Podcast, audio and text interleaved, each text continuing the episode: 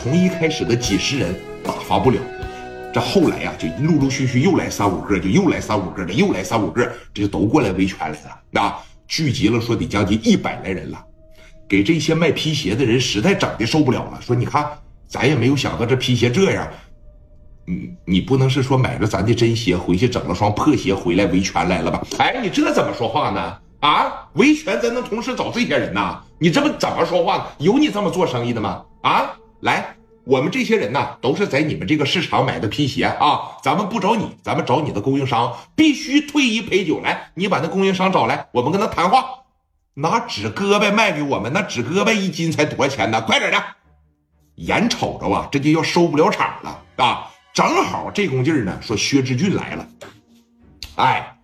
开个面包子，领个小丝巾儿，夹着小包从车上就下来了。来来来来来，让一让，让一让，让一让啊！怎么回事啊？啊，都没皮鞋穿了吧？我就知道啊，我们温州皮鞋卖的特别好啊。没事咱有的是货，来都穿多大码？完事了以后，我今天车上也带上了，是吧？咱挨个分，优惠是不是？优惠这一次整团购了。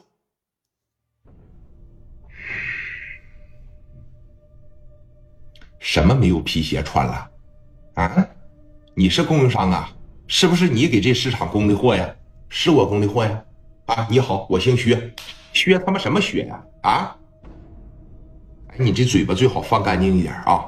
啥意思啊？你这是什么啥意思啊？你这个商场半个月卖了好几千双鞋，啊，你瞅瞅你卖的这都是啥？来，你不说里外纯皮的吗？这底儿都踩对帮子了。这里边这不纸壳子吗？这不纸胳膊吗？啊！你拿着你的臭鞋骗谁呀？啪！哎，后边的司机不是你们客气点啊！有什么事咱好好说，对不？这怎么还动上手了呢？你把嘴闭上吧。退一赔三啊！要不然呢，咱们就找街道办；要不行，咱就上派出所。这个时候啊，薛志俊发现了，哈哈。那你们说从我这儿买着纸壳子了，买着假鞋了，你们有什么证据吗？啊，你们有小票吗？你们有发票吗？你们有付款的证明吗？你们没有付款的证明，怎么证明你们是从我供货的市场买的鞋呢？你不是买双鞋要什么票啊？啊，又不是大商场。说你看，你拿不出小票来，你就不能证明是在咱这个市场吧？卖的皮鞋，所以说呀，你就是在无理取闹，眼瞅着这人就越来越多了，就得聚集了有一百四五十口子人了，基本上都是为了皮鞋这个事儿过来的。你想想，老百姓一个月挣多少钱？那个年代的人必须精打细算。公屏上告诉我说的对不对？那恨不得说一毛钱都掰两半花。真要是买着假货，他们这心里边得多难受啊，是吧？在那个万元户都非常牛逼的年代。聂磊当时从老苏的厂子里边就出来了，哎，就在这瞅着，这咋的了？这是啊啊，磊哥，人们呢好像买了假皮鞋了。那说那皮鞋里皮鞋里边都是拿这纸壳子填充起来的，这不在那闹呢吗？那供货的老薛在那，你瞅大脑袋锃亮，下不来台了。我告诉你，有的时候吧，做生意还就得学习南方人。你知道人家琢磨的是啥吗？我全国各地哪儿我也走。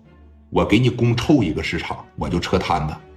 这个市场供臭了，我供下个市场；下个市场供臭了，我不在青岛了，我去潍坊行不？我去烟台行不？你知道一年他们全国各地走这一招能挣多少钱吗？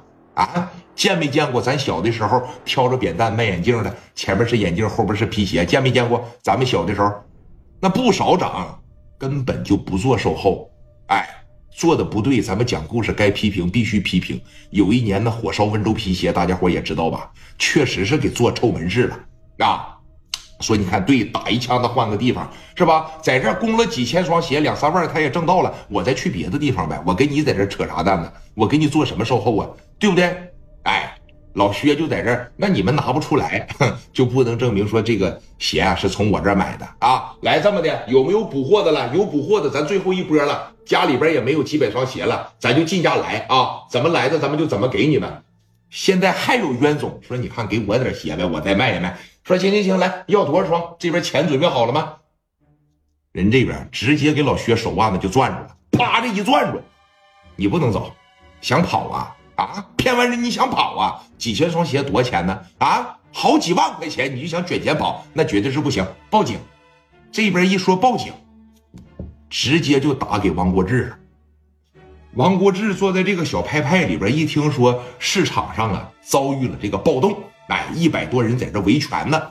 王国志当时把自个儿的小配枪，啪的往后边这一整，那走走走走走，上市场瞅瞅去，我瞅瞅怎么事儿啊。领着一帮阿 Sir，骑着胯子奔着这市场就来了。你说往这一来吧，聂磊也瞅着了。刘丰玉说了：“你看怎么样？老王来了吧？过来处理来了啊！”聂磊当时琢磨了，再看看啊，离近点来，再看看。聂磊他们呢，就又往前走了一走，说：“你看，这个时候蒋元说了，磊哥，别多管闲事了，最难缠的呀，就是这老百姓，是吧？”说你看这，咱们就当个热闹看就得了。但是聂磊心里边可不这么想。我刚讲故事铺垫了吗？啊，聂磊一直在等待一个机会，眼珠子滴溜着一乱转，